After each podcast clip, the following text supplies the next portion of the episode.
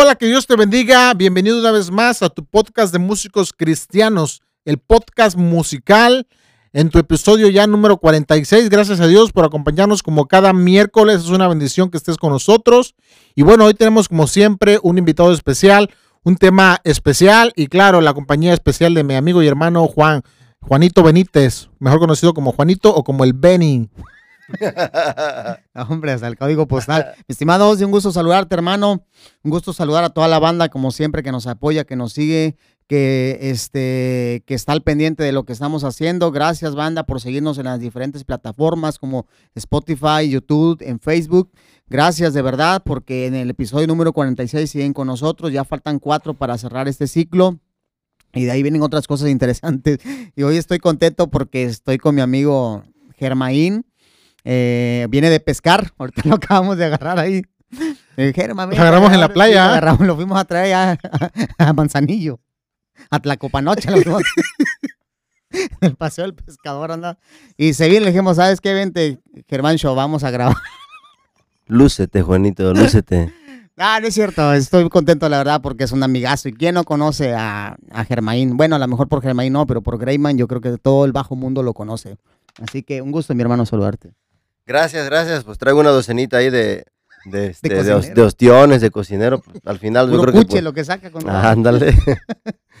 eh, gracias una vez más por la invitación y poder estar juntos compartiendo un poquito de diálogos, de, de información, que hay tanta información de por sí allá afuera, pero mm, volver a retroalimentar un poquito entre nosotros, entre nosotros creo que es este es agradable, ¿no? Y sobre todo la compañía entre, entre amigos, siempre es este doblemente grato eso. Oiga, pues este, la banda que sabe pues de Germain sabe que es una persona pues como bajista pues respetado aquí en el, en el, ámbito cristiano y pues también es profesor, ¿no? De, primaria. Sí, sí. Pero hoy, vamos a hablar algo más padre porque tiene una marca que, que, se está posicionando, que se está constituyendo muy, muy bien y que es muy sonada. Yo creo que ustedes también la han escuchado, ¿no? La famosísima este, empresa Greyman, la que le está haciendo la competencia a Fodera. ¿eh? humildemente, humildemente. ah, excelentes bajos. Aquí, cada bajista que viene al estudio, el último bajista que, vino a tocar hace dos semanas, literalmente dijo, ah, mi sueño era tocar un Greyman. No sé si lo dijo en broma o no, pero bueno, traía un Fender Squire. O sea, dice, no, mi sueño era tocar un Greyman. La verdad son excelentes bajos. Aquí en UF Record tenemos uno. Tenemos la, la dicha de tener un bajo custom, ¿verdad? Customizado. Excelente bajo. Y precisamente de eso queremos hablar un poquito, ¿no? De, del bajo, de enfocarnos a su marca y bueno, tocar ciertos aspectos relacionados también con, con el instrumento, ¿no? Por supuesto. Mi estimado Germain, ¿por qué el bajo? ¿Por qué no la guitarra? ¿Por qué no la batería? ¿Por qué fue el bajo en específico? Bueno, ¿Cómo nació tu amor por ahí? En, en esencia fue todo por atracción de Dios hacia, hacia mi persona el, haber conocido de Dios en la preparatoria fue justamente en mi primer año. Eh, conocido el Señor y eh, ese fue el, el, lazo, el puente para poder llegar a conocer la música este, de, una forma propia. Porque en otro momento, me acuerdo que estaba yo en la secundaria y tenía un amigo que tocaba la guitarra allá en mi colonia y este, se, llamaba, se llama Oscar y él me enseñó, me acuerdo, el do, el re, el primer círculo, el círculo de do. Y, este, y le compré su guitarra a él, pero no la... Eh, no le di uso como tal, sino solamente fue una inquietud en aquel tiempo, porque mi, mi, vida, mis ocupaciones eran otras en mi juventud. Me gustaba mucho el deporte y me dedicaba más a ello, entrenar entre semana y, y casi era mi, era mi diario vivir eso, ¿no? Pero una vez que conocí del Señor, este, he escuchado esta versión y yo no creí que, se repitiera tanto, pero la verdad es que así fue. Unos hermanos que justamente con los que yo crecí y, conocí de Dios, eh, uno de ellos es el doctor, el, doctor Ayala, que viven acá en Renacimiento, junto con sus hijos eh, quisieron hacer un grupo y éramos de la edad, entonces no había quien tocara el bajo y me dijeron a mí, Germán, vente, como para que eh, tal cual, así fue. Y de ahí se, desprendió el gusto por conocer la música. Hubo un hermano, el hermano Rafa, que vive acá en la sabana. Este, Él fue el que me enseñó las primeras notas en el instrumento y ya de ahí fue la curiosidad por querer eh, conocer un poquito más, ¿no? Creo que este, algo de mi persona es de que soy un poquito, un poquito necio a veces o en algunas cosas y una vez que llegó eso a mí, así como en el deporte, fue una necedad lo mío siempre estar en ello. Llegó la música a mi vida y fue una, una inquietud y se convirtió en una necesidad por querer aprender un poquito más, ¿no? Conocer un poquito. Él me decía, miras esto, oye, ¿por qué hago esto? Era demasiado preguntó, era como un niño pequeño que siempre andaba preguntando todo. Y creo que a veces eso ayuda a poder este, despejar tus dudas y ampliar un poquito el panorama de lo que quieres hacer, ¿no? Entonces, en esencia fue así. Posteriormente, este, eh, quise ir a estudiar un poco, un poco de música. Me animé tanto que le pedí de favor a mis papás que me apoyaran. Yo, yo conseguí ya toda la información en su momento para irme a estudiar a la Ciudad de México, al conservatorio, pero no quisieron. Mis papás son profesionistas y eh, tenía la inquietud o la, la, la, certeza de que pues mejor estudiar en lugar de tener que agarrarte un trabajo que puede ser variante y que a lo mejor no eres tan bueno y que no vayas a, a sobresalir ahí en ello, ¿no? Y este, entonces, eh, mm, pues me desanimaron. Yo hice todo, ya tenía todo listo para hacer mi examen, me acuerdo en el, en, el Conservatorio de las Rosas en, en Morelia. eh, busqué información para irme a México, pero no, no, no, no me fui dio. por ello. No lo hice, pues. Entonces, pues me quedé, me quedé y seguí trabajando en, en, en la obra del Señor. Una vez que, que, llegó la música en mi vida, fue mi tiempo completo para ello en su momento. Total, total. Este, no sé si corto un poquito, sigo dialogando. Del, no, no, no, bueno, está bien, no, está bien. Bueno, sí, esa, esa, fue la manera en cómo fue que llegué a la música. Posteriormente, este, eh, fui conociendo a, con, con, algunos maestros, me metí a estudiar aquí en el Sindicato de Músicos, aquí en Acapulco, que es la escuela próxima y de la cual todo el mundo sabía, ¿no? Que podíamos eh, recabar información ahí claro. para poder aprender. Hice lo pertinente, este, mis papás no me apoyaban del todo, así que yo tenía que acomodarme para poder ir los sábados a la escuela y todo ello. Entonces, eh, a, a, estábamos en clases, yo quería un poquito más, ¿no? Estaba muy, muy hambriento de querer conocer y empecé a, a pedirles a los, a los maestros que, con los que tomaba clases que si podía tomar clases particulares con ellos. Así que eh, empecé a tomar clases particulares con ellos y este, un poquito de, armonía. Me gustó mucho, empecé a soñar mucho en querer arreglar música, ¿no? Y, y, y orquestar. Entonces especifiqué que quería un poquito de orquestación y me ponía a hacer mis, mis cosas. El teclado le pico un poquito porque con, por medio de las clases de armonía y las tareas que me dejaban, fue que empecé yo a, a este, a, a, conocer el instrumento por pura necesidad, sin tener técnica ni nada. Entonces tenía que llevarles yo la, la grabación. Entonces compré un, un PCR 40, 40, creo que sí era 40, o 340, que no, no me acuerdo. Ahí está el pianista. Era de disquete. Era 340, de, a ver sido. 340, era de disquete, así que yo hacía nota por nota, metía todo lo que escribía y lo pasaba ahí vía MIDI, ya se los reproducía a ellos y todo eso.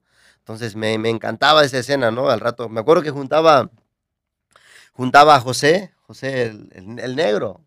Vaya, chico. A José, a un amigo Arturo Hurtado. Oti. El Oti, al amigo Arturo, otro amigo Arturo Hurtado, juntaba otro saxofonista, otro trompetista, y donde hubiera espacio, los, yo me ponía a escribir y él les andaba rogando para que nos juntáramos para yo poder llevar lo que escribía, ¿no? Y así lo hacía, así lo hacía. Ah, conocí, me acuerdo que también a veces les decía, oye, vos, vamos a practicar con Beto, y andábamos. La cosa era andar siempre sí, haciendo sí, sí, algo de ello y ocuparnos debidamente, ¿no? Entonces, este, eh, entonces, de ahí, por, ahí, por ahí fue mi camino este, sin querer, sin querer con el paso del tiempo. Ah, bueno, eh, tuve la inquietud de, de, de, querer hacer un poco más, ¿no? Y me acuerdo que todos los, cada fin de mes, o que cayera en martes, yo me iba a, al tianguis de Tasqueña, uh -huh. cuando pues no había YouTube, no había nada de ello. Eh, me iba al, al, al, tianguis de Tasqueña a comprar eh, los VHS, di, este, este, mm, algunos métodos, y tenía el hábito de que cada mes también, siempre yo iba a, a, a Sambor a buscar la revista Músico Pro. Entonces la revista de Músico Pro yo ten, tengo Fuiste a Lalos también por la de los temerarios, ¿no? Nunca te fuiste. Esas no, fíjate, no tuve esa... ¿Te acuerdas que esa pasión por ahí. No Bueno, Esa, esa eras tú, Juanito, el que iba. Guitarra fácil. y- sí, Juan, Juan, cuando te, cuando te toque a ti, tú comenta de tu historia, por favor. Sí, sí, o sea, ya, ya ahorita ya para. Temerarios eso no sí entraba ahí. Eso sí lo checas en la computadora y sale.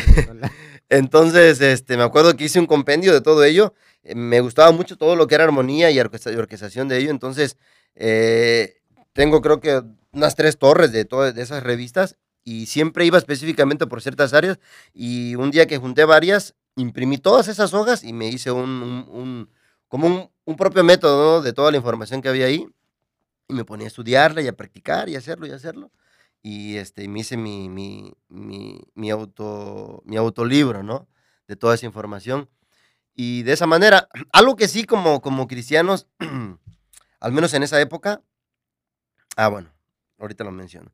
Entonces, en esa inquietud quería yo conocer un poquito más, ¿no? Y, y, este, tuve la fortuna de, de poder contactar al maestro Pepe Hernández y creo que tomé como unas cuatro clases con él particulares en la Ciudad de México.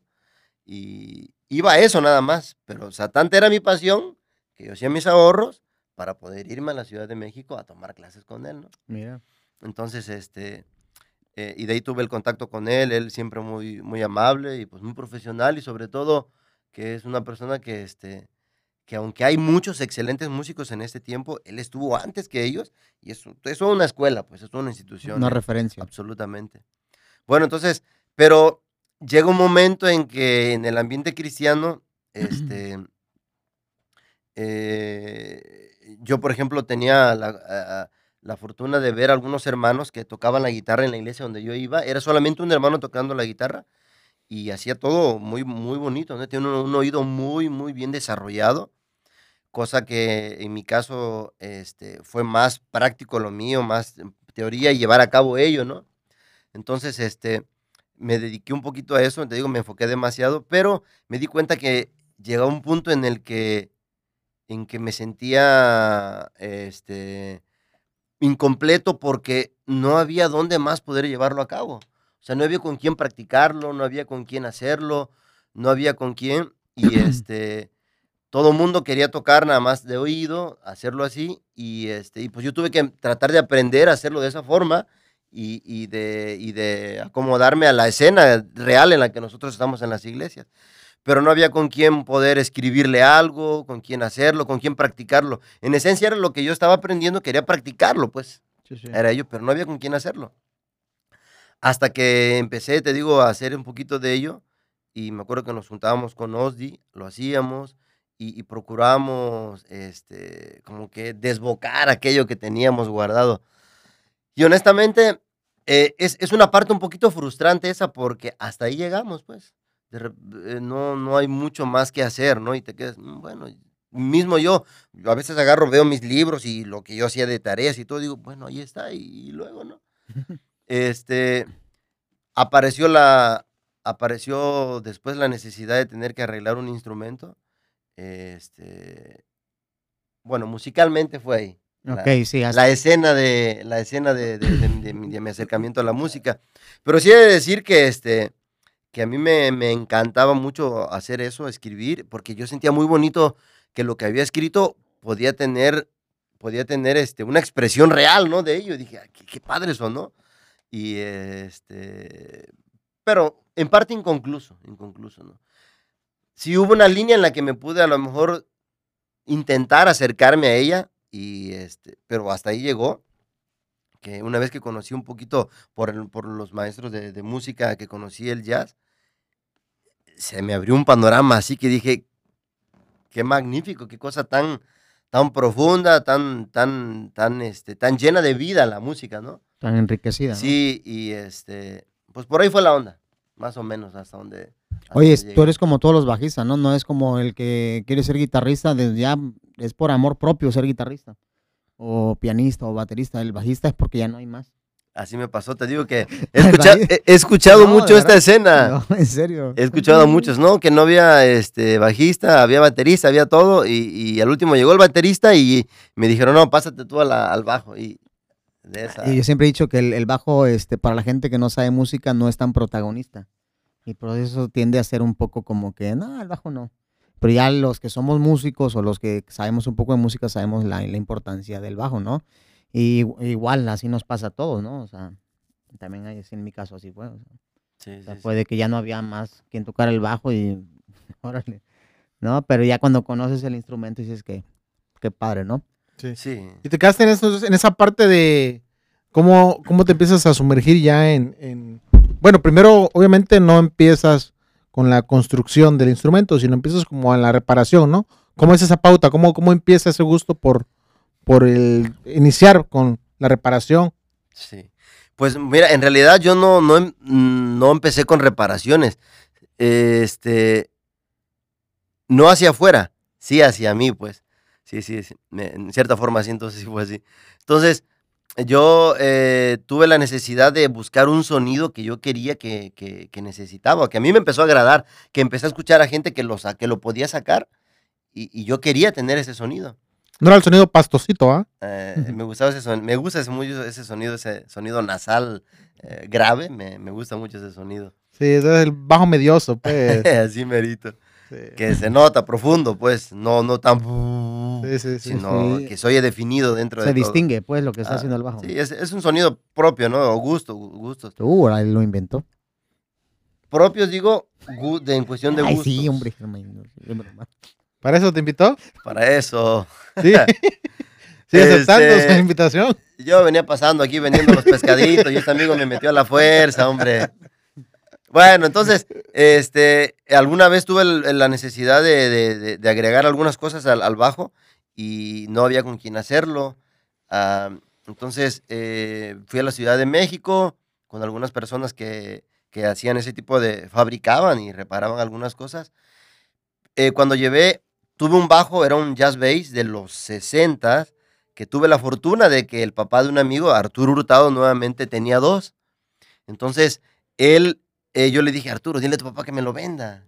Y dijo, sí, llévatelo. Su papá era músico también, ya se retiró de ello. Le regaló uno a Arturo y el otro me lo vendió a mí. Pero muy barato, pues fue bien simbólico. Entonces ese bajo hasta la vez lo tengo. Pero cuando lo llevé a reparar allá, eh, honestamente me lo dañaron, me lo, me lo lastimaron, me fracturaron partes de la madera, me hicieron detalles este, muy sucios, muy feos. Y entonces yo dije, pues chama, sé que yo lo voy a tener que hacer. Y es ahí donde te digo que vuelve a aparecer la escena de mi, de mi personalidad. Una vez que me metí a eso, agarré y hice al lado varias cosas y me empecé a clavar en ello. Es lo que te comento que tengo esa, no sé si esa virtud o esa, mm, o esa mala, mala virtud de, de- de no poder unificar todo para poder hacerlo planificadamente. Entonces, lo que agarré, dejé y me metí de lleno allá. Dejé de estudiar el bajo, de hacer las, otras cosas. Entonces empecé a reparar, empecé a reparar mis cositas, empecé a armar mis pastillas, a investigar un poquito de eso, eh, a, hacer mis preamps y todo, y todo ello. Me metí a estudiar un poco de electrónica porque pues nunca había estudiado electrónica, entonces me tuve que meter un poquito a la, a la escena básica de ello para poder a, empezar a reparar lo mío. Pero este, un día me, me, este, me, me di a la tarea de tener que, de, que hacer algo que yo quería y que era un instrumento específico. Este, entonces me puse, me, me empecé a armarlo, empecé a cortar, compré mi caladora. Y el primer bajo que tuve, este, me acuerdo que lo toqué en la, en la congregación. El segundo que hice, no, el primero que hice lo tocamos, lo to- tocamos en tu concierto. El concierto del Sí. 2005. Exactamente. qué? Hay un video por ahí, ¿no? Sí. Yo, 17 años. ah, 17 sí, años. No, tiene más. 2005. 2005. Fue en diciembre del Para 22, 2005. Son 17 años, ¿no?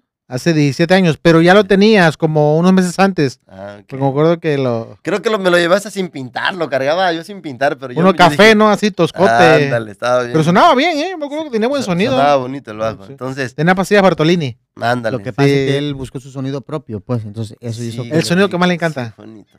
el sonido que se quedó grabado. Me acuerdo, digo, que hay un video de ello, de, de ese concierto, y este. Fue de ahí que se empezó a desprender la escena. No es donde Eh, salieron como de como de, de mesero de caqui, así. Así merito. No, ese es no, otro. ese ese es otro? otro, ¿no? Ese es otro. Ese fue como el tercero. Ok. Donde sales con el bigotazo, sí, ahí. Ah, ese mero. Así como el que trae ahorita. Qué ridículo. Es es que yo soy de. ese Mira, es lo que pasa es que ustedes no saben, pero yo soy de bigote, de candado. Pero es que yo uno o dos días que no me rasure, no, me lleno todo Sí. esto de barba y de bigote. Pero Eh, sí, yo me tengo que rasurar tuyo, ¿no? diario. Diario me tengo que Es por, rasurar. es por genética, ¿no? Sí. Sí, se te nota, pues. Sí, mano, y así que así, así fue el asunto, empecé a trabajarlo y un día me acuerdo que este que hice otro bajo, que lo, está en casa de mis suegros, ese bajo, él me dijo, Germán, déjame ese bajo, por favor. Y, y le quedó a él, este, y lo tiene mi cuñadito ahí en su, en su, en su, en su recámara. Mm, Eso me suena como, como el Jacob, ¿eh? Él se lo quedó, se lo quedó ahí. Trabajaste siete años para... Exactamente. por, por mi, por mi belleza de mujer, bro. Sí, bro, Por mi cómo belleza no. de esposa. Bueno, entonces, eh, un día, ese bajo, eh, me acuerdo que estuvo un festival de jazz por acá y el maestro Pepe vino justamente y se lo enseñé. Y, y estaba sin pintar el bajo igual. Y sí, Fue sí, uno sí el que hiciste primero, ¿no? Fue uno, ¿no? Eh, ese fue como el tercero que hice. Ok, pero o sea, el, el- el primero que hiciste es el que tocaste en el Sí, concierto. tocamos ahí. ya el segundo que hiciste Este, es el que estás hablando, el que dejaste en no, la cana- hi- hice, hice otro después, pero fue como una Pero ya, pero ya fue porque te empezó a nacer Ajá. o No, para, ¿para qué tanto bajo? Me- porque me metí de... El, el otro lo despedacé. Ah, ok. Lo despedacé y me metí con el otro y también lo despedacé. Tengo ahí los residuos todavía de ese. Entonces, es el tercero que hice, donde yo ya hice, mis hice mi puente, hice mis pastillas. Este, Cuando dices que haces tus pastillas, que tú compraste todo. el- Sí, sí, yo eh, conseguí todo lo que es el, el, el, este, el alambre para embobinar, el alambre de cobre, todos los imanes. O sea, hice desde cero tú los todo, haces. todo, sí, sí, No era, era No, no todo. es de que compre las piezas ya él hechas y las ensambles. No, no, no, o sea, tú hiciste todo literal. Sí, yo tenía, o sea, el hilo de alambre lo venden, lo vendían en Sí, forma, sí, ¿no? obvio, obvio, obvio. Sí, pues, pero yo lo conseguí para poder hacerlo. Yo fabriqué, hice Por todo eso. en medidas. Ah, sí. Esa es la palabra, tú lo fabricaste. Yo lo Mira, fabriqué, qué bien. exactamente. Esa- esa. Entonces yo lo fabriqué y este, de ahí fue el primero. eh, eh, ese bajo tiene las primeras pastillas que hice. Hice un pream también de dos bandas, que ese bajo lo tiene y ese todo yo lo hice. Este, la placa, todo, el, el- el- los, conseguí las piezas, hice pruebas. Y este, mm, el puente también lo hice, todo austero, pero al fin y al cabo yo lo hice. ¿Este cómo lo hiciste? ¿Con aluminio? con- No, lo hice de, este, de con una pieza, un ángulo de, de acero inoxidable. Y con ese lo, lo hice y conseguí. Y yo fui con un, me acuerdo que tenía un, tala- un este, ay, se me olvidó, un, un esmeril de banco y ahí fui poco a poco haciendo las piezas, dándole forma y, y armé todo el puente completo. Entonces, este, ese bajo tiene todo justamente lo que yo hice desde cero. Y, pero eh, fue una vez que lo terminé, me cansé de la mente y dije, ay, no, no, yo no, no, no lo vuelvo a hacer porque fue muy agotador, pues. Fueron meses y meses, casi me eché como un año eh, planificando, organizando, haciendo y al último dije, ay, no, es demasiado. Y además digo, no me va a redituar, dije, no, no, ¿para qué mejor? Entonces ya de ahí fue creciendo, pero se lo mostré al maestro Pepe y le encantó el bajo. Me dijo, Mm. Germain, véndeme ese bajo, así como está. Le digo, no, maestro, ¿cómo cree? No, no, no, véndeme. ¿Lo probó, se lo llevaste? ¿Cómo fue eso? eso? Yo estábamos este, en el festival de jazz, fuimos con Jonathan justamente. Este, Jonah es el negro de la batería. ajá. Morenito. Amor, el hombre de color. Prieto, pues ya. Entonces, estábamos ahí con Jonathan, ya se lo mostré y el maestro le gustó mucho el instrumento. Él ha tenido toda clase de, de- de instrumentos también. Me imagino. Este, Y de lo embargo, mejor, ¿no? Obviamente. Sí, sí, lo sí. mejor de lo mejor. Entonces me dijo, Germán, véndeme. Le digo, no, maestro, ¿cómo cree? Como, y como Ya era si, ya, si él te dijo eso es que, le, le gustó. pues sí, ¿no? O Le sea, que gustó. te diga Pepe Hernández que le gusta. Le digo, que- no, maestro. Entonces de ahí partió todo. Honestamente, de ahí partió todo. El maestro Pepe Hernández fue el es el parteaguas. parteaguas de tu... Fue el parteaguas porque yo nunca pensé en andar haciendo instrumentos para vender. Simplemente yo lo hice para mí y se lo quise enseñar a él. Pero él me dijo, véndemelo. Digo, no, no, maestro, mejor le hago uno. Dice, no, yo quiero ese. Digo, no. Eh, dice, da, véndeme ese. Le digo, no, ¿cómo crees? Está sin pintar, le faltan cosas. No, véndemelo así. Pero no, le digo, no, maestro, permítame la oportunidad de hacerle uno. Entonces, de ahí partió. ¿Se Le lo hice cobraste? Así, ya literal. O sea, nada más le cobraste lo... El, instrumento que le hice. Mm. El instrumento que le hice, él me envió aditamentos. Ah. Y yo hice, fue mi fabricación de, de- de madera, ensambles, todo, todo, todo, pin- todo. Pero él me envió pastillas, me envió pream, me envió, me Ah, envió puente y afinadores. Entonces, este, pues, ya de ahí fue que una vez que el maestro Pepe lo, se- le llega a sus manos, ¡pum! Empezaron a verlos por diferentes lugares. De hecho, yo no, Obviamente, el- de hecho, yo no tenía Facebook, yo no tenía Facebook. Cuando el maestro Pepe se lo envió, eh, se lo llevó o se lo envié, no, él vino. Él vino aquí a casa del maestro Rey, su papá, y se lo llevé y lo miró y dijo, pues le encantó, le encantó. Entonces, yo no tenía Facebook. So- honestamente, soy muy poco de las redes sociales. Eh, Desde antes de que, cuando era Messenger y todo eso, soy muy, Sí, sí, muy sí. poco metido. Entonces, mi cuñada me dijo un día, Germain, abre una página de Facebook. Digo, pero no, no, yo no tengo tiempo de eso. Entonces, el punto es que la abrí, en ese inter- espérame, yo te la voy a hacer, me la hizo. Y apareció el maestro Pepe, me, eh, me acuerdo que le envié solicitud y me envió una foto y pum, pum, pum, pum, pum, empezó a aparecer muchísima gente que de volada empezó a, a preguntarme de los instrumentos. Y de ahí inició todo. De ahí inició y poco a poco... ¿Pero ya tenías en tu mente el nombre y todo? ¿O, o cómo se lo llevó el bajo? ¿No tenía nombre, nada? eh, en su momento, ya, yo ya tenía nombre, ya tenía nombre. Este, ¿Pero era igual como ahorita? Sí, tal cual. Eh, en en realidad, Greyman es mi nombre y apellidos de, mi, de mis padres. Ah, ya. La G de Germain, Rey de Reynoso, hasta ahí dice Grey, y Man de Manzanares, Greyman. Mm. Entonces de ahí se desprendió y creo que fue cosa de Dios porque combina muy bonito. A, a mucha gente le ha gustado el Sí. nombre. Mm. Qué bonito. Le, este, le, le ha gustado el nombre y en inglés es hombre gris. Hombre gris. ¿Tiene su, su significado? ¿sí, en inglés? Ah, sí, Grey. Greyman. Grey Sí, es gris. gris. y bueno, Greyman. Y este, y de ahí partió todo, ya de ahí, sin querer, nunca me afané. Creo que una de las cosas que son bien bonitas en la vida es de que, mm, mm, porque así, así fue mi caso, y creo que nosotros ha sido así siempre, siempre, porque nos conocemos, es de que las, Siempre, cosas, siempre. las cosas las hacemos por puro gusto, por puro amor. Y cuando van llenas de eso, eh, sin querer fluyen. O sea, no estás pensando en, a ver cómo me sale, a ver cómo va esto, a ver cómo el otro, o, o- o buscando el mérito, o buscando el reconocimiento, o buscando la ganancia. No, mm, yo nunca Oye, jamás he pensado eso.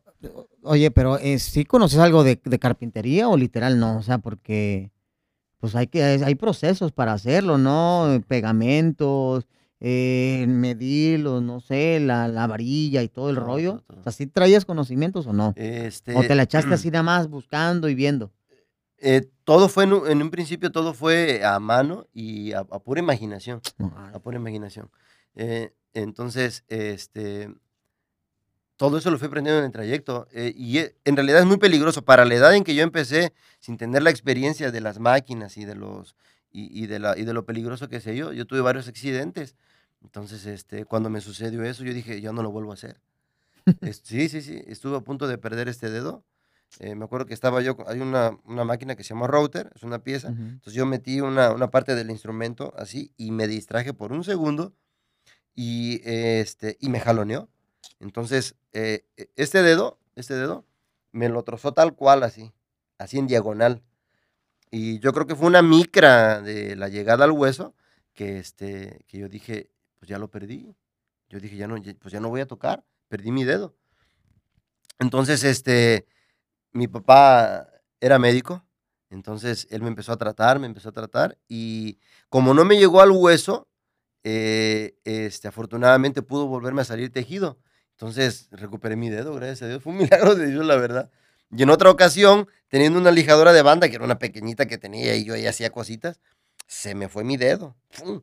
Y me, mm, me voló esto así, tal, tal cual, así, me llegó al hueso, No mano. manches. Qué dolor, no manches. No, sí, yo sentí horrible. sentí Era una horrible. lija normal, Sí, así de es, esas. es- una lijadora que viene así de banda, pequeña, con la que a veces utilizan para lijar a- con, con la mano. Ah, ya, ya, ya, ya.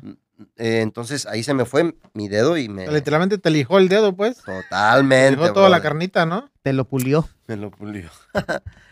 entonces, este... eh, fue así la escena, fui aprendiendo y teniendo todos los cuidados pertinentes, ¿no? De ahí tuve que aprender cada una de las cosas. Me eché muy... Honestamente, el hacer el instrumento no es, no es cosa...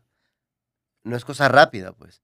Eh, yo me llevé mucho tiempo aprendiendo muchas cosas. El acabado me llevé No te imaginas, yo no hay una, sol, no hay una sola marca de productos de, de pintura que yo no haya comprado. Compré todos, todos los productos de pintura, gasté muchísimo dinero Probando. probando y nadie me enseñó porque la gente era muy egoísta, pues nadie me Sí, quería decir, claro. "Ah, las-". no, nadie, nadie.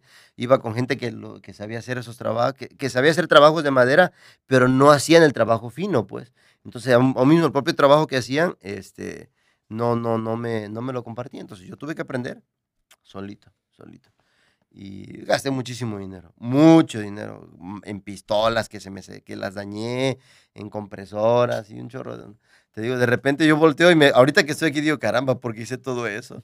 Me hubiera dedicado, yo, honestamente hubiese querido yo, me gusta, es, es mucha satisfacción, pero yo anhelo o extraño esa escena de la música donde estaba clavado pues ahí, metido al ahí. 100, al 100, sí, sí. Oye, pero me, lava- me llama la atención porque tienes que saber para hacer un bajo, este, mm, carpintería, tienes que saber de, de electrónica, ¿no? Eh, Electrónica, eh, ¿Cómo se llama? Ebanistería, ¿no? Sí, Que es el detalle fino, ¿no? De pintura, este, no sé, un poco de herrería o como sí, torno, ¿no? Sí, el torno. Trabajos torno. de torno. Sí, el- para hacer todos esos Son- son- como que 80,000 muchas- este bajo, ¿no? para hacer todo ese tipo de detalles, sí, se necesita fuerza. La mayor parte de ellos está en tus manos, pues, en las manos. Pero sí, a fuerza se ocupa, se ocupa de conocer un poquito de todo eso. Y pues yo no empecé sabiéndolo, me llevé mucho Eso, tiempo. eso es lo padre, ¿no? O Sí, sea, pues, que- por lo que estamos hablando, chido, ¿no? estamos más de 18 años que llevan esto. Creo que sí, mano. Sí, pues hablamos del 2005 y ya tenía su primer bajo. Es verdad. Sí, cierto, Oye. no lo había pensado así. Fíjate, y entonces fue, fue Pepe Hernández el que te dijo, oye, está, qué chido. Y entonces a raíz de él te empezaron a llegar pedidos del bajo. O... Sí, sí, sí, a raíz de él fue que yo empecé a, a recibir pedidos de instrumentos y, este, y a mejorar el proceso también, a mejorar el proceso. El- Fíjate que te ahorraste marketing, ¿no? Ya por completo, con que... Pues creo que la mayor parte de la gente se ahorra el marketing, el marketing a través del Facebook, ¿no? A través de las redes sociales. Se ahorra uno bastante. No te- bueno, sí, pero, pero que un bajista reconocido, o sea, sin pedirte nada. Yo digo porque me imagino que ahorita en alguna historia has de tener, aunque no digas nombre, pero deja haber persona que te ha querido timar o te ha querido este, lavar el cerebro con su nombre. Así tiene una historia buena con uno, ¿eh? Sí, ya por eso, por eso lo estoy diciendo. No, y varias, ¿eh? Me- Solamente los eh, varias. allegaditos lo sabemos esa Sí, historia. Por supuesto, está muy buena. un- Si quieres decir nombre, ahí lo dices. Si no, pues. Obviamente no lo va a decir. No lo lo, dice. voy a, no lo voy a decir porque en su momento que lo pude haber dicho no lo hice. Ok. Y, pero sí fue Pero, pero, o sea. una decepción. qué padre de, de este cuate Pepe Hernández que, que realmente, o sea, usar tu, tu bajo, usar tu marca y sin cobrarte, sin lavarte el cerebro, sin No, nada. no. O sea, eso es, eso habla de una persona que es este íntegra, ¿no? Sí, sobre todo que él ama, eh, o sea, él, yo creo que una de las cosas que le gustaron a él fue que alguien de aquí, de su, de su espacio, De del su pueblo. puerto, de sí, de su pueblo, Sí. pudiera haber hecho algo, ¿no? Entonces Claro. eso le, le- le- yo creo que le causó alegría, le causó alegría, este, y no- Orgullo. sí, exactamente. Y luego su alumno. Exacto. Entonces no fue ¿No? solo un instrumento, al rato le hice otro, y luego le Sí, hice sí, otro. sí, son varios. Y este, estamos en miras de poder hacer el cuarto instrumento Mira, con él también. padre. Entonces, eh, él me dijo, este, este cuarto, dice, hazlo, hazlo con mucho más detalles. Quiero que lleve esto, que lleve el otro. Así que este, estoy en, en Y han de- forjado alguna amistad con él, me imagino, ¿no? Sí, sí, sí, sí. El, el maestro es muy, quiero pensar que este, que, que esto, eh, esto dio un panorama de apertura de, de- de- de- de acercamiento. Él es una gran persona. Yo, es la experiencia que yo tengo con él, es muy sencillo. Eh, hablas con él y es un, es un hombre lleno de mucha, de mucha, de muchas historias de vida Sí, me imagino. que, este, que te quedas sorprendido. Yo me quedé sorprendido de tantísimas cosas que me, que me estuvo contando, de músicos que yo he admirado Sí, sí. y que él me las contaba, que él estuvo cerca con ellos en Nueva York y, y la escena que ha vivido, las transiciones. crema y nata, pues, sí, de la dije, música mundial. "Guau, oye, qué, qué- qué padrísimo, ¿no? Oye, ¿y cuánto tiempo te tardas haciendo, haciendo un bajo? Mira, eh, si yo hiciera solamente uno, posiblemente lo haría a lo mejor en, en unos dos meses. Porque este tardó como, ¿cuánto, Juanito? El tiempo que haya sido necesario que haya tardado para que tuvieras uno de los mejores bajos a nivel internacional. No, porque ese más o menos me lo Hace entregaste como en seis meses. Sí, Pero- Ocho meses. Pero, pero fue el tiempo de la pandemia. Ah, es lo que yo quiero saber más o menos en promedio cuánto, cuál es el tiempo Si yo tuviera todos o los cuáles son los factores que, ¿Qué es la diferencia ahí? Sí, eh, si yo tuviera solamente un solo, un, solo instrumento por hacer, y me lo puedo hacer en dos meses. Si tuviera todo lo que necesito yo allí en la- a la mano, este, tengo que, eh, puedo tomarlo rápido. Pero en este caso, eh, tengo la distribución directa de, algunos, de algunas compañías reconocidas como son Aguilar, Maipou, Bartolini, eh, EMG. Entonces, ellos son compañías que, que no solamente me fabrican a mí. Entonces, unos se encuentran en Nueva York, otros se encuentran en Los Ángeles, otros se encuentran en Texas. Entonces, ellos reciben por todo mundo pedidos de piezas para, para distribuirlas a sus distribuidores normales de tiendas y para los que fabricamos. Entonces, nosotros entramos en una lista de espera, a veces hasta de tres meses, hasta de cuatro meses.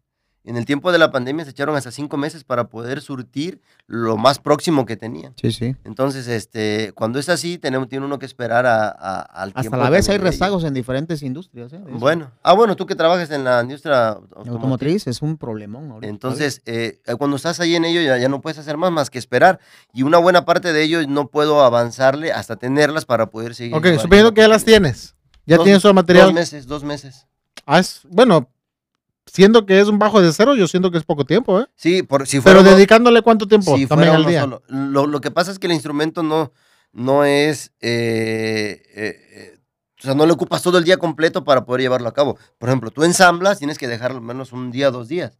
O hasta tres días, o dependiendo. Sé que la pintura, ¿no? Y eso. Ah, en la pintura me llevo a veces hasta 15 días. ¿Para que seque? No, es que Mm. son, son me- le pongo hasta 12, 15 manos de acabado. Ah, Entonces, ya. en un día puedo aplicar a lo mejor cuatro manos. Tengo que dejar secar. Al día siguiente tengo que, Lijar, tengo que lijar y aplicar otras Me cuatro. acordé ahorita que dices que le echa varias manos, me acordé de tu amigo, el bajista, el que pintó su bajo con nugget. ¿Tu amigo? Es que ahorita tiene un amigo que, que toca el bajo y agarró un nugget rojo y le pasó con nugget. Lo pintó todo el cuerpo. Pues esa historia no me la sé, pero pueden contarla. si- Cuéntale, cuéntale. Se ¿de veía como si fuera cedro. este, so-. Y Germán echándole 15 capas, no. Luego te pasamos el contacto para que. favor. eh, Digo, para- él te puede ayudar para aligerar la carga, ¿eh? Sí, sí, sí, sí. Ah, esa técnica ¿eh? debe estar buena, Sí. definitivamente. Johnson. Bueno. y eh, esto- el proceso son esos 15 días mínimo y ya de ahí dejar secar. Y, eh, en- y luego cuando, si en el caso lo quieren uno gloss o brilloso, este, el- el- te tienes que esperar hasta un mes casi para que la pintura seque bien, poder de ahí pulirlo. Eh, tienes que dejar secar y si cuando es en un, un acabado satinado, puedes dejar los 15 días y a los dos días ya darle el aplicado del otro y, y ya queda casi listo otros dos días más. Entonces, el proceso es variado, depende de la, de, de la fabricación. Oye, Oye, ujú, vas, tú vas. di- bueno, la madera influye mucho en el sonido, es correcto, ¿verdad? Siempre, sí. Háblanos un poquito de eso. En, el instrumento, en los instrumentos acústicos es casi el 100% de su, de su dependencia de frecuencias que se generen en ello. Entonces, eh, una guitarra acústica depende básicamente en su totalidad de ello, ¿no? Entonces, cuando tú utilizas un instrumento eléctrico, es una combinación de las diferentes cosas, tanto de la madera como de la electrónica. Haciendo el buen, el, buen, el buen conjunto de ellos, puedes generar algunas frecuencias definidas. Definidas es de que no necesariamente tienes que mover a lo mejor el, el- ecualizador de si es de tres bandas, cuatro bandas, que en el caso de este es de cuatro bandas, es un preamp MyPop de cuatro bandas, pero en, inicio tú lo tocas y su sonido de, tiene una cualidad, ¿no? Y su cualidad es una cualidad, em, en el caso de este, por tener un diapasón de maple y un brazo de maple laminado, este, eh, su, su sonido tiende a ser más agudo, medios agudos. Entonces, si tú quieres un sonido a lo mejor más grave, que la combinación entre tus, tus, tu, tu- tu electrónica y, tus, y, tu, y, y tu madera, si quieres algo un poquito más medio grave, eh, te puede, podemos utilizar a lo mejor en este caso el ébano y darle esa manera. Normalmente las maderas van dando una, el carácter pues del instrumento. Por ejemplo, tienes un, un bajo fretless sin trastes, que solamente la pura madera, no suena igual con maple que con ébano. El ébano tiene un sonido este, más oscuro, más, este, más melancólico que cuando tú lo utilizas con maple. Ahora, ¿cómo puedes regular un poquito eso? Con tu, si tienes un, un instrumento que es más grave, pues bueno, tu preamp de cuatro bandas te da la facilidad de que tú puedas moldear tus frecuencias a manera de buscar el sonido que necesitas para la ocasión, ¿no? Si tienes un sonido más cristalino, que es como el maple, pues bueno, tu propio preamp, pues generas más graves, quitas más agudos y vas generando el sonido que necesitas. Entonces, normalmente por eso llegan a ver que en los bajos que con los que slapean más, normalmente llevan maple en su, en su diapasón. Entonces, de esa manera, el, en el instrumento acústico es casi el 100% la madera y, y otro, otros componentes como es el acabado que se le da, ¿no? Y en el instrumento electrónico el porcentaje está dividido en ambas partes. ¿Y se puede usar como lo mejor de cada madera, como algo así como un híbrido de las maderas o no se puede? No usar? hay lo mejor de cada madera, porque lo que te puede agradar a ti, eh, el otro le, el- le- le puede agradar lo contrario, ¿no? Entonces, sin embargo, lo que se utiliza en calidad de madera siempre va a ser lo... Vaya, perdón. Lo que se utiliza en madera siempre va a ser calidad. Calidad sonora, resonante, O eh, sea, estabilidad. O sea, para ti no, ah, ahí no hay una categoría en maderas. Sabes que esta es más cara, esta te va a Sí, sí, sí, ¿sí la hay. La hay, la hay, la hay, la hay. O sea, no es lo mismo, por ejemplo, esta madera... Ya van dos golpes, ahí te vamos a Ah, encargar no, uno, ¿eh? Lo va a traer nuevo, ¿eh? Te vamos a encargar uno. Aunque se ve diferente, pero vean, esta madera es maple. Esto que está aquí es maple. Y esta madera también es maple. Aunque se ve diferente, pero esta madera se llama Spalted Maple o Spalted Maple. Y esta madera se ve con manchas de esta manera porque es un hongo que le cae. Y ese O hongo sea, es natural, pues, es no natural, es no tiene color, eso es natural. no es una textura que le hayas puesto. No, no, no, eso es natural. Y este hongo que le cae hace que se empiezan a generar ese tipo de, de manchas y de líneas este, originales, pues. Entonces, cada madera va variando. No es lo- eh, hay madera como el bacay, que te puede costar hasta unos 7 mil pesos la pura tapa frontal. Y, y, este, es una raíz de árbol, de un árbol. Entonces, esa raíz este, es, más, es más cara porque la madera se tiene que estabilizar. Abajo hay demasiada humedad. Al sacarla se vuelve quebradiza, muy flácida. Entonces se tiene que cortar con mucho cuidado, dejar estabilizar para que, para que se ambiente y vaya secando poco a poco. Y, ¿Y eso lo este, fuiste descubriendo? Sí, en pues, el vamos paso? aprendiendo pues. Prueba y error, pues, ¿no? Sí, eh, hay, hay, hay gente que ya, a- algunas cosas, se- la mayor parte de ellas se consiguen en Estados Unidos, una buena parte las consigo de allá, eh, alguna madera regional de aquí la puedo utilizar, pero lo que son ¿Cuál es la madera que ocupas de aquí? eh, pues es el granadillo, eh, puede ser el magnolia, mm, este, siricote, eh, ¿qué otra más? Este, El otate no lo el manejas. otate, no, ojalá, Cilantro, ojalá hubiera en esas dimensiones. La, La de aguacate. la palapa, la rama de ciruelos, es muy, muy maciza. eh, la de guayabo, La de guayabo, madera de guayabo. Los dejo, los dejo en su cápsula informativa, los dejo en su cápsula. Oye, oye, y, y por ser mexicana o por ser de aquí de la región tiende a ser un poco más económico por los Sí, costos y todo, sí, ¿no? Tiende a ser más un poquito más. Es obvio, porque este, al venir a Estados Unidos, el envío, Claro. este, impuestos, eh, y en caso de madera siempre es muy rígida la, la, este, el- la, la, ¿cómo se llama? La, la compra de productos fuera del país.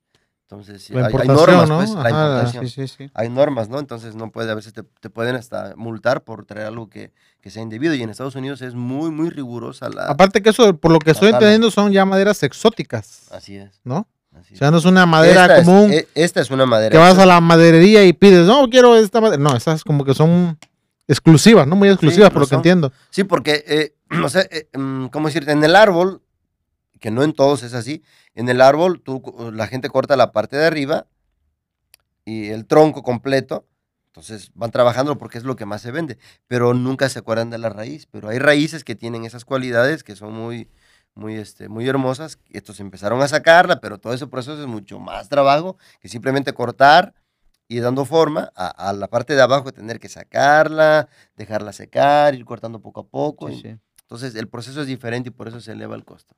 Oye, y este, ¿cómo ha sido el, el proceso de, de personal para ti de, de que primero fue Pepe Hernández y después te llegaron bajistas reconocidos?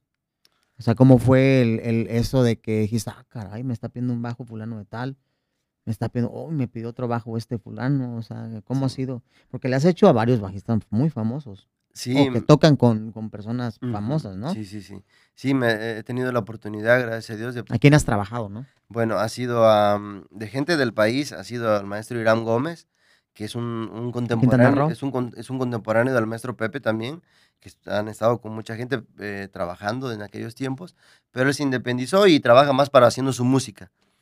Eh, le he hecho a él, le he hecho a, a- al bajista de Marco Antonio Solís, le he fabricado dos. Fiel a Reggae. Fidel Arraigue. Le he fabricado cuatro instrumentos. Hace un año dejó de, de estar con los Tucanes de Tijuana, al de los que fue el ex bajista de los, siendo bajista de los Tucanes de Tijuana, le fabriqué cuatro. Fíjate. Actualmente está otro, eh, otro bajista con ellos. Le he fabricado a Iván Barrera, que ha sido director musical de Franco de Vita, este, de, de, de, mm, este, ay, se me olvidó los nombres de los, de, los, de los demás artistas, pero es un músico muy reconocido y respetado, Iván Barrera. Este, mm, eh, le he fabricado también a, a- de los conocidos en el ambiente, a, aquí en México. Deja que me acuerde de los demás ahorita. Está bien, está bien, está bien. ha sido de más gente. Oye, pero ¿cómo ha sido de Ah, que y de fuera, él tuve la oportunidad de enviar algunos a, a- a, este, a, a Bolivia, he enviado a Estados Unidos.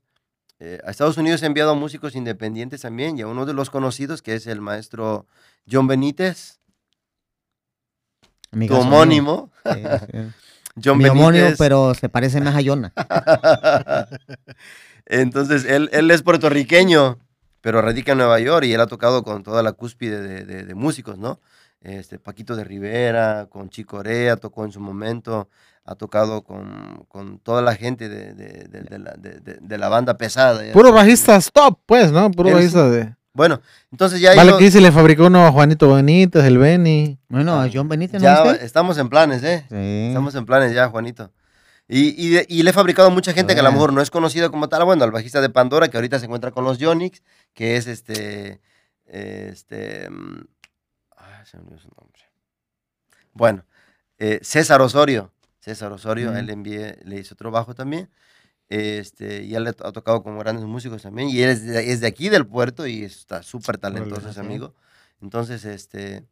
Y, y a muchos músicos que no, a lo mejor no son conocidos, pero que trabajan en el ambiente musical, que son profesionales en lo que hacen y viven en, viven en ello. No, porque con la referencia que nos da son puros, puros bajistas top, ¿no? Puros bajistas de primera clase, pues.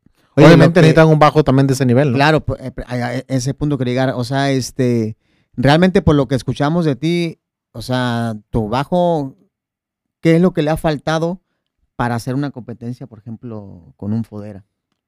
¿O qué no has tú dicho, sabes qué, no quiero llegar hasta allá, por la neta, por las referencias que traes, para que toquen tu bajo, te pidan tu bajo, quiere decir que se les ha gustado la... Te voy a ser honesto y ojalá y no suene, Arrogante. no, no, al contrario, no suene decepcionante, pero no es mi sueño ese. O sea, no vivo con la meta de, o no lo he pensado con la meta de querer hacer algo. Es más, una, a- algo algo que he aprendido yo es de que no me gusta hacer comparaciones. No me gusta hacer comparaciones porque este, genera frustración. eh, genera competencia que, a veces- Insana. ah, que para mí puede ser desleal para mí mismo porque me siento que me autocastigo, ¿no? Y me autoexijo. Y mi autoexigencia ya no puede ser tanta para mí porque, porque, porque tengo, una- un, tengo un hogar, tengo un hijo que me ocupa, tengo una esposa que me ocupa, sirvo al Señor y este... Entonces procuro yo mismo intentar hacer lo mejor en lo que yo puedo y procurar hacer lo mejor para la próxima. Siempre, siempre, siempre, sie- siempre, siempre, siempre. Siempre, siempre. Siempre ha sido mi look. entonces, entonces, este, Chiste local. entonces la, eh, no, no he pensado mucho en ello, fíjate. Alguna vez pensé en, en- en- comparar mis cosas, pero me generaba frustración. Entonces dije, no, no, no puedo. Pero en un momento cuerdo, en un momento lúcido, que digas, sabes que, oye, la calidad, por lo que dices, las mandas a traer a Estados Unidos las, las maderas, pastillas vienen de allá también, Ujú. ¿no? Lo que le. Personalizadas a lo que yo pido. Imagínate, o sea, pues yo creo que Mira, Juan, este, yo, yo insisto que, que lo quiero seguir haciendo de esta manera. Yo, yo lo quiero seguir haciendo como al principio. Lo quiero, me quiero seguir, eh, me quiero sentir en paz, tranquilo y disfrutando de lo que hago. Y que así como llegó esto, si algo va a llegar después, que llegue solito. sin la presión de quiero hacer esto, quiero Claro. hacer el otro. Porque mm, para mí me es pesado, pues no, no, no, no me deja.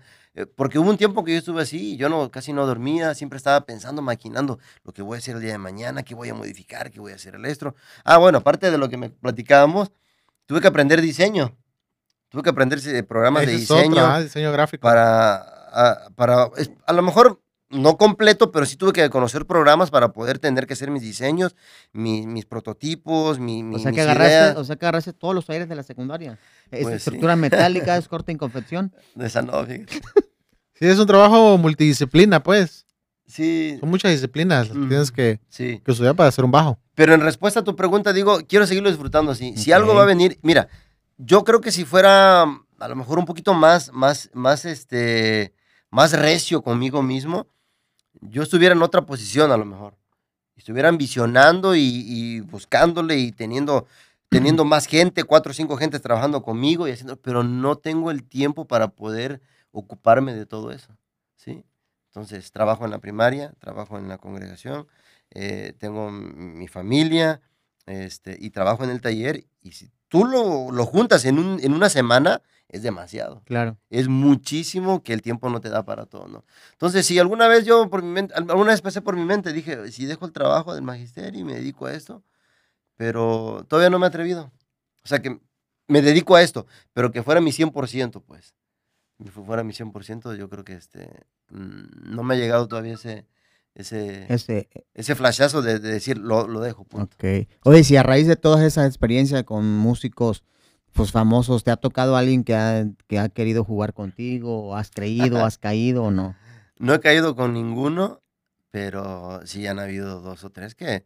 Que han que querido sí- jugarle. sí, sí, Patrocíname, ¿no? sí. Lo clásico, ¿no? Mm. Que te dices, ¿sabes qué? Si yo toco tu bajo, pues va- te vas a crecer como la espuma, ¿no? Mm. Eso siempre va, va a existir, No. eso. Y va, y va a seguir, ¿eh? Y no dudo que en un futuro pase otra vez. No, o sea, sí, sí te ha tocado o no te ha tocado. Mira, yo te voy a decir algo. Afortunadamente, habiendo, habiendo, habiendo, habiéndome parado con el, con el maestro Pepe, ya no hay mucho que hacer aquí en el país. ¿Me explico? O sea, no hay mucho que decir. Él se para, el maestro Pepe tiene referencia en todo Centroamérica, Estados Unidos, y él es, la- para, mí ha sido la mejor referencia. Y lo demás, si, si han habido, ah, alguna vez alguien me quiso hacer un fraude por ahí, y este, pero no, me eché como casi el año, ocho meses, hasta que pudiéramos finiquitar bien ese, ese tema, ¿no? Ok. Entonces, quiero pensar que a lo mejor no fue fraude y que realmente no le estaban saliendo bien sus cosas, pero este, yo fui paciente. Eso sí, jamás, te creo que tengo la, la, la, la- ética de no tener que andar quemando a nadie, pues. A Sí, nadie, a claro. nadie. Pero sí he tenido escenas donde ha habido gente que ha querido abusar, abusar ¿no? De ello, ¿no? Aunque no cuentes la historia, pero di, sabes que rápido, si sabes que hubo una persona, no sé, me Sí, bueno, yo- yo Yo digo que sí. yo digo Hubo que una sí. persona que si diera su nombre salían decepcionados de, de- de- de- de- de- de- de- del se- tema. Se pega el micrófono, Ay, ¿eh? sí, decepcionados No, iba con dolo. Como quiera, no lo voy a decir. Sí le pegó ese, ese personaje, porque es un personaje muy famoso Sí, sí, pero este, En el ámbito cristiano. y secular. oye, todo, todo ya lo están sacando ustedes, mano. Si quieres lo Bueno, contamos pues, No, no si son cientos de artistas. Pero bueno, esa Miles. persona, esa persona sí quiso, quiso pasarse de, de- de- de vivo y lo y este y hizo público algo que yo dije, si lo refuto, te puedo perjudicar mucho. Y no, no lo refuté, dije, adelante, haz lo que tú quieras. Y este, pero sí quiso abusar de ello, pero no. Y, y mm, pues gracias a Dios no se logró. Qué bueno. No se logró, no se logró y todo, todo bien. Oye, si te han pedido hacer no solamente bajos, te han pedido hacer guitarras, ¿lo ¿has hecho o no? En, este, una vez que hice mi primero y segundo bajo y fue, empecé a fabricar tres guitarras. La primera guitarra acústica que hice se la hice a mi, a mi maestro de la normal, que fue mi asesor en, la, en, mi, en mi tesis. Este, se la fabriqué a él y no le cobré nada, el maestro Narro, Fraustro, Fraustro Narro. Este, él, se la fabriqué a él. Solo le dije que me diera para comprar la madera y yo se la fabriqué porque yo se la quise hacer, pues Órale. se la quise hacer y, y tal cual así fue. Y de ahí hice otras dos, pero eh, se abrió más el panorama por los, instru- por los bajos, tal cual lo que decía vos, dije, brother. Sí, no, no, no, sí, está bien, está bien. Ay, Juanito, Juanito, ¿hasta Juanito, cuándo? No, Ajá, pues o eh, ya, ya, ya lo puse en silencio. Entonces fue, fue así. Es que estamos en vivo, estamos grabando, entró una llamada. las primeras que hice fueron, fueron, fueron así, y, pero no, no me apasionaba, solo quise, solo quise incursionar. Quise incursionar a ello, pero Ya. no, no, no, no me apasionó tanto, pues. Y me quedé en los instrumentos. Oye, por Eh, último, bueno, ya casi por último, el tema de las cuerdas supongo que también es muy importante. ¿Qué tipo de cuerdas usas tú específicamente para tus bajos? O da igual cuál le pongas. Eh, no, mm, a- algunas cosas que, que este, si es que sirve de algo, a algunas personas les sudan demasiado las manos, mucho. Yo tengo la fortuna de que no me sudan, pero a veces tanto me perjudica que no me permite tener, mm, el- la poquita de grasa te ayuda a mo- a moverte un poquito. A deslizar. A, veces, a veces hasta me hago así yo, para poder seguir tocando, el cebito, serio. el cebito, el El cebito. de la cara, man. A la- Entonces, ¿quién no? Eh, yo, yo creo que quien tenga el pH muy, muy fuerte este, necesita comprarse unas cuerdas que a lo mejor sean de, de, de acero inoxidable, Anticorrosión. con ¿no? con entorchado de acero inoxidable para que les puedan durar más tiempo. Eh, si tiene, eres persona que no, le no te suba mucho la mano, pues puedes comprar algunas cuerdas, por ejemplo, a- las Rotosound, hay unas de entorchado de, de acero inoxidable que te duran bastante, bastante, puedes ver que nunca tiene óxido por el entorchado, se pierde un poquito el brillo, pero te duran bastante, y si no eres de estar lapeando demasiado, eh, te, te duran muchísimo tiempo esas. Eh, hay, hay, las, hay diferentes cuerdas como las Elixir, que son más caras, 800 pesos, hasta 1000 pesos, algunas de ellas, eh, que son bastante buenas también. Y hay algunas, por ejemplo, que, este, que he usado yo, que se las he puesto en mi bajo y mm, por medio del sistema que utilizo para tocar, me he tenido hasta ocho meses con ellas y siguen brillando bien. No es que las cuerdas brillen del todo bien, sino que con el sistema que traigo, que es este mismo y con las pastillas igual, le puedo sacar buen brillo. Y le- eh, las toco sin volumen y se oyen muertas, pero le pongo el sistema bien en forma y se vuelve a recuperar bien bonito el brillo cuando ya escuchas la grabación. Entonces son las... Ay, se me olvidó. Son las que te he dicho. Ah, las Olimpia, ¿no? Las Olimpia, Olimpia, Olimpia. Eso sí, te, ma- las, te manchan los dedos y se empiezan a despintar de acá, pero te, o sea, son económicas. ¿no son las que venden en la ferretería, las Olimpias? No, Son para. Bueno, yo he comprado tres paquetes de esos. Ahorita las que tengo no son Olimpia. Pero a mí en promedio me duran dos, tres meses. Las- ajá. Dos, Sí, tres meses. o sea, tal cual así tú las empiezas a ver y a la vista ya se empiezan a ver este, desmanchadas. y- Ah, claro, la puedes usar un año, ¿no? Pero digo, eh, con el sonido y que no se pongan tan negras, pues. Ajá, lo que voy yo es de que con, como lo utilizo, con, con, mi- con el, el- el coco que tengo, el, el Mm. preamp, y con esto puedo lograr sacarle buen sonido. Aunque estén ya. Sí, y me suenan bastante bien, bastante, bastante bien. Pero bueno. ¿Y el calibre? ¿Usas algún calibre en especial? Digo, porque habrá quien. Ay, ¿qué cuerdas usa Germán, no? Ajá, mm, Más que Juan, me está pregunta y pregunta, pero no lo quiero decir por él, brother. Bueno, yo te admiro. Yo, yo, yo no oculto mi admiración por ti. Así Sí, el- Bueno, Normalmente utilizo me- el, el calibre mediano, que no es ni tan delgado, porque las muy delgaditas eh, se vuelven eh, demasiado flácidas y no le sacas ese cuerpo, ¿no? Y las muy gruesas no me gustan tanto porque, este, me, para mí, digo, para mi gusto son demasiado toscas. Calibre mediano para mí siempre es... Es una que empieza o termina en 0.45, ¿no? Ajá, ¿No es esa? sí, 0.45. 0.45. Sí, 0.40 ya son muy, muy, este, muy delgaditas. Sí, pues son- ese tiene a las 0.45, porque Ujú. esas tenían de al inicio y esas las seguimos comprando. Sí, exactamente. están muy W40 cómodas. también le compra. No, no le sirven. Ah, W40 es, oye, es, es- es el aceite, Juanito. Este, güey. Ah, te Oye, digo que anda yo de una gracia. Desde, desde que empezó a criticar tu outfit, no ha parado de criticarte, ¿eh? Deja suplir. Juanito, pues así ha sido la historia, oye. No, pues muy interesante, ¿no, Juanito? No, por supuesto. Saber todo no. desde... Saber eh, eh, lo sorprendente, ¿no? Que sin saber nada y, y llegar a la posición que estás, digo, sin, sin tener toda la dedicación que alguna empresa le puede dedicar, ¿no? Como empresas ya grandes, Fender, otras marcas, ¿no? O sea, Sí, tú-. Voy, voy a interrumpirte ahí. Tengo todo para, tengo todo, claro, todo gracias a Dios, para hacer el proyecto mucho más grande, pues. Eres el Pero- Steve Jobs de los, de los bajos. ¿Será? Hay mucho talentoso en eso. Hay mucha gente que fabrica y hace cosas muy, muy hermosas.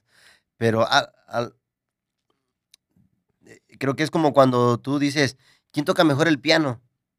Eh, ¿Ozzy o lo comparas con otro? ¿Quién toca mejor el bajo? ¿Juan o lo comparas con otro? Nadie se va a comparar con Juan. Juan tiene su toque, tú tienes tu forma de tocar y eso yo he aprendido que quien toca mejor, yo creo más bien que cada quien tiene su propio toque. ¿sí? Entonces, si alguien te gusta cómo toca el otro es porque te agrada la- el, el- el timbre, la forma, el toque, El feeling. las notas, el feeling, pero eso no quiere decir que seas mejor que el otro, pues. Claro. Sí, simplemente somos diferentes tal cual.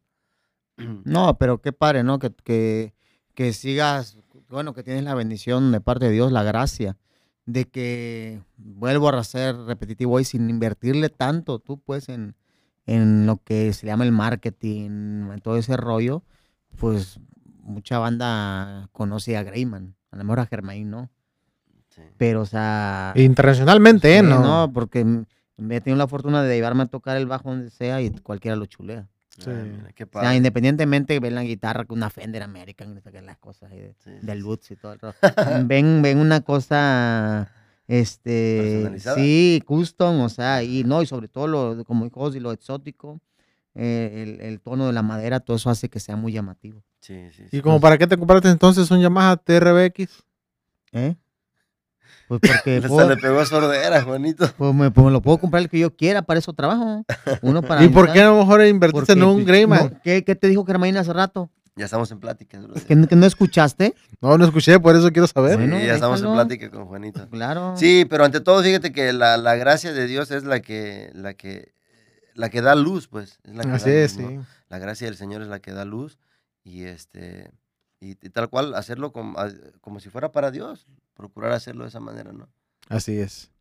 Pues estuvo muy interesante, ¿no? La, la plática, Juanito. Yo Pues creo sí. que Por supuesto, y sobre todo, pues aprendemos, ¿no? También bastante aquí, algo que podemos aprender de Germán es su humildad, ¿no? De que no, no es... Si nos enseña el teléfono ahí, creo que ninguno va a tener la agenda de Germán, de los Sí. músicos que trae. otro nivel. Sí. Se mueven otros estándares. O sea, le puedes mandar un mensaje tú y te lo contesta rápido. Le manda un mensaje a Pepe Hernández y lo contesta rápido. O sea, no, para él no hay distinción. ve que Juanito es fan de Pepe Hernández también, ¿eh? No, por supuesto. Sí, o sea, cómo no, no, pues. claro. Excelente, excelente. Excelente. Ah, pues a él, a él, a él le copió el bajo mundo. El bajo mundo. ¿O no? Pero si los tiene como cinco, hay, hay uno que le hizo a Pepe Hernández que me encanta, ya le dije. Es como tipo. Sí, la madera, se llama zebra wood, madera de cebra. Es así las vetas de esa manera. Se ve muy padre. Sí, pues Pues gracias, Germán, por haber aceptado por tercera vez la invitación. Y falta una más, ¿eh? Ujú. Para el final, Ya, vamos a que nos del bajo. acompañes. sí, aquí, aquí, aquí tiene que ser el cúmulo de gente para esa Sí, fecha. sí, ¿no? sí, vamos sí, a sí, cerrar aquí es. con... Y ahorita ya te vas a ir a vender tu pescadito que te sacaste allá. ¡Así es, primo!